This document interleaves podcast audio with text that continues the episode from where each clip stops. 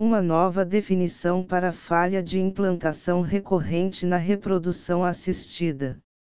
Falha de implantação é o nome dado para quando em um tratamento de reprodução assistida, o embrião transferido para o útero materno não evolui a uma gravidez. Mas quando se trata de falha de implantação de repetição, a definição ainda divide opiniões sobre quantas falhas e que condições de transferência embrionária devem ser consideradas para este diagnóstico. O artigo publicado na revista científica Fertility and Sterility de autoria de Barisata, MD, MSc Erken Calafat, MD, MSc e Edgardo Somigliana, MD, PH.D estabeleceu um modelo matemático da probabilidade de implantação cumulativa com base nas taxas de euploidia de blastocisto publicadas em todas as categorias de idade feminina. O objetivo foi definir o número de blastocistos necessários para atingir 95% de probabilidade de implantação cumulativa, considerando como fator prevalente para a falha de implantação, a aneuploidia cromossômica. A falha de implantação varia com a idade da paciente. A relação da taxa de sucesso versus a idade materna é ingrata.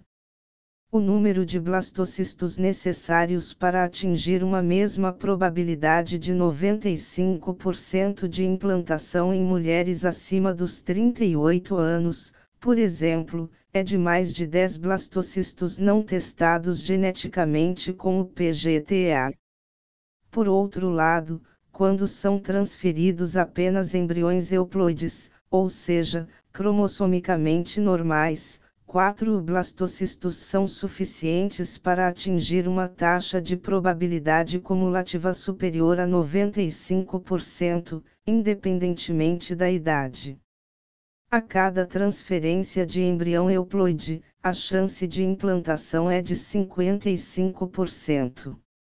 Vale lembrar que é irreal esperar que cada embrião transferido chegue ao nascimento, mesmo na ausência de qualquer outro fator que afete adversamente o processo. Quase metade dos blastocistos são aneuploides, mesmo em mulheres com menos de 35 anos de idade.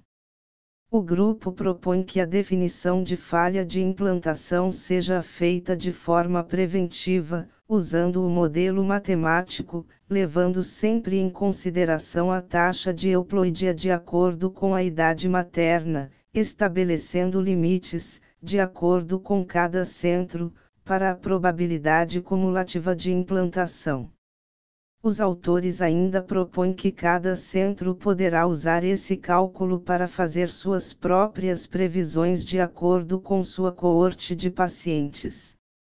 Resultados: Quando o status de euploidia de embriões transferidos é desconhecido, ou seja, não testado por PGTA, a simulação realizada pelos pesquisadores mostra que nenhuma idade atinge 95% de probabilidade cumulativa de implantação com um total de 3 blastocistos transferidos, FIG 1A a C, mulheres com menos de 35 anos alcançaram 95% de probabilidade cumulativa de implantação de pelo menos um blastocisto após a transferência de 7 blastocistos.